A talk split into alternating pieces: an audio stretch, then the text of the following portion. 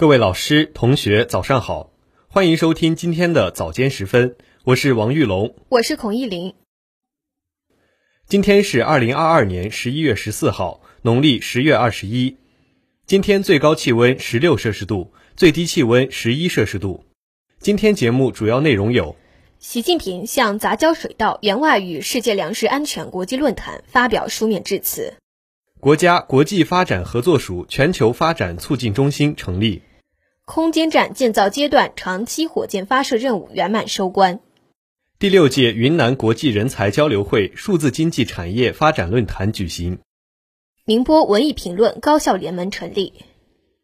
市委常委会会议研究部署开展“三稳三提”企业服务专项活动。下面请听国际新闻。十一月十二号。国家主席习近平向杂交水稻援外与世界粮食安全国际论坛发表书面致辞。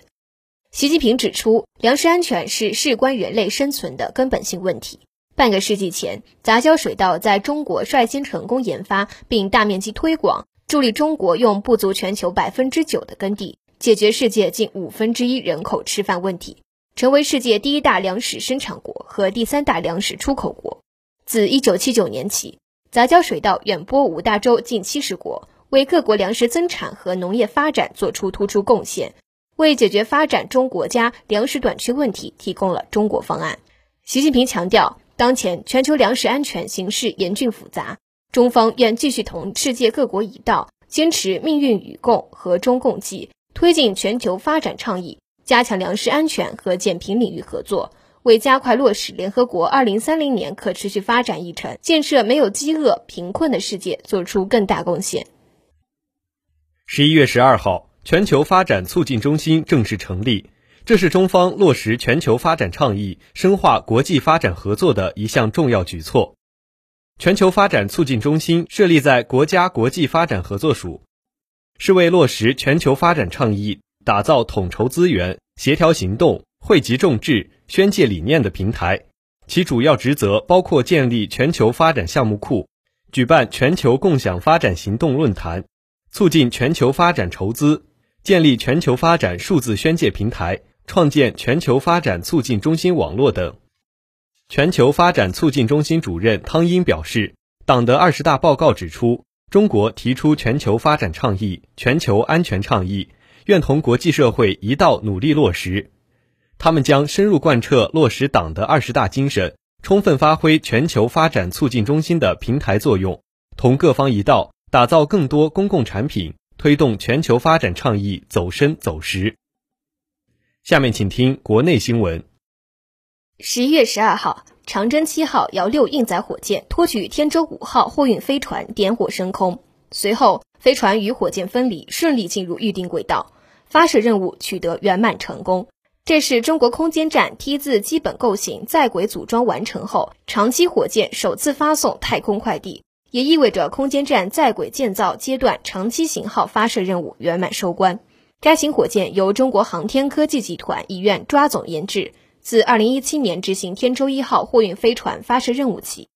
长期火箭与天舟货运飞船五度携手，火箭总体技术状态逐渐趋于稳定，测发周期也由最初的四十二天。逐步缩减到二十七天，但研制团队以打一发进步一发为目标，从未停下追求改进的脚步。今年是空间站建造决战决胜之年，根据任务安排，全年共实施六次飞行任务，包括发射空间站问天舱和梦天舱、两艘天舟货运飞船、两艘神舟载人飞船。截至目前，已完成五次任务，均取得圆满成功。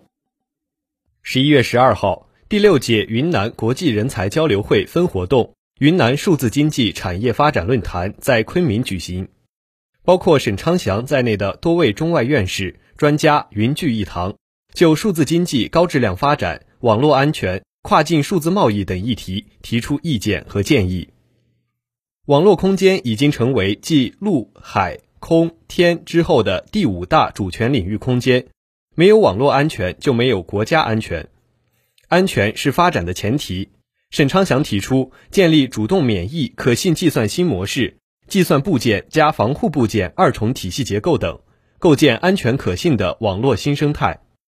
同时落实等级保护制度，保障数字经济健康发展。中国科学院院士、西安交通大学教授徐宗本围绕数字经济与中国的数字经济战略、数字经济运行规律与发展态势，对发展数字经济的若干建议三方面，分享其对数字经济高质量发展的认识与思考。徐宗本认为，数字经济是一场不进则退的新科技和产业变革竞赛，不能等，不能慢，不能瞒。他建议优化升级数字基础设施。充分发挥数据要素作用，大力推进产业数字化转型，加快推动数字产业化，持续提升公共服务数字化水平，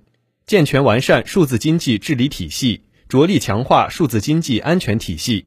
有效拓展数字经济国际合作，实现高质量发展。下面请听一句话新闻：十一月十三号，二十国集团工商峰会在印尼巴厘岛开幕。十一月十二号。中企承建的孟加拉国高架高速公路项目开工。十一月十三号，子午工程二期圆环镇太阳射电成像望远镜设备完成系统集成。十一月十二号，习近平回信勉励中国航空工业集团沈飞罗阳青年突击队队员。十一月十二号，宁波市举行在宁波读懂共同富裕研讨会。下面请听宁波新闻。十一月十二号。在用十四所高校的文艺评论骨干汇聚一堂，参加了宁波市文艺评论高校联盟的成立仪式。文艺评论关键在人才，宁波市文艺评论家协会二百三十余名会员，相当多一部分人在高校任职，他们是我市文艺评论的中坚力量。去年六月，浙江省高校文艺评论联盟成立，联合了省内十二所高校人文传媒学院的评论人才。今年三月。浙江省委宣传部等多部门联合印发《关于加强和改进新时代浙江文艺评论工作的实施意见》，提出要发挥高校文艺评论的作用。正是在此背景下，宁波市文艺评论高校联盟应运而生。宁波市文艺评论家协会自二零一五年六月成立以来，在市文联的领导下，服务宁波文化事业大局，开展了一系列卓有成效的文艺评论工作。此次文艺评论高校联盟的成立。将集合在永高校优秀文艺评论人才，加强互相切磋，打破学科专业界限，加强文艺评论与高校学科建设的融合，多出接地气的文艺评论精品。联盟成立后，还将指导大学生文艺评论社团，在校园内弘扬文艺正能量，培育大学生后备文艺评论人才。近日，市委常委会召开会议。审议通过宁波市开展“三稳三提”企业服务专项活动工作方案，对以稳预期提信心、稳经营提质效、稳投入提后劲，为重点开展百名领导进千企专项活动作出部署。会议指出，企业是经济发展的主力军，是稳进提质的顶梁柱。四季度是定全年保全局的收官阶段。也是明年起好步、开好头的关键节点。当前经济下行压力依然很大，广大市场主体面临不少困难和挑战，经济企稳回升的基础还不稳固。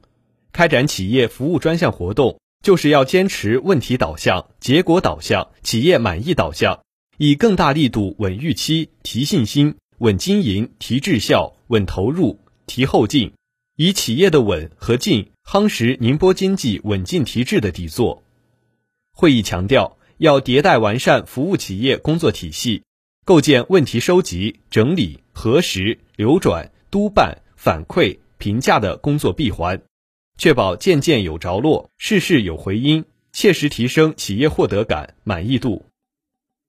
这里是 FM 幺零零点五宁波大学广播台。以上是今天早间时分的全部内容。本次节目是由吴思怡为您编辑，王玉龙、孔艺林为您播报的。感谢收听，欢迎您继续收听本台其他时段的节目。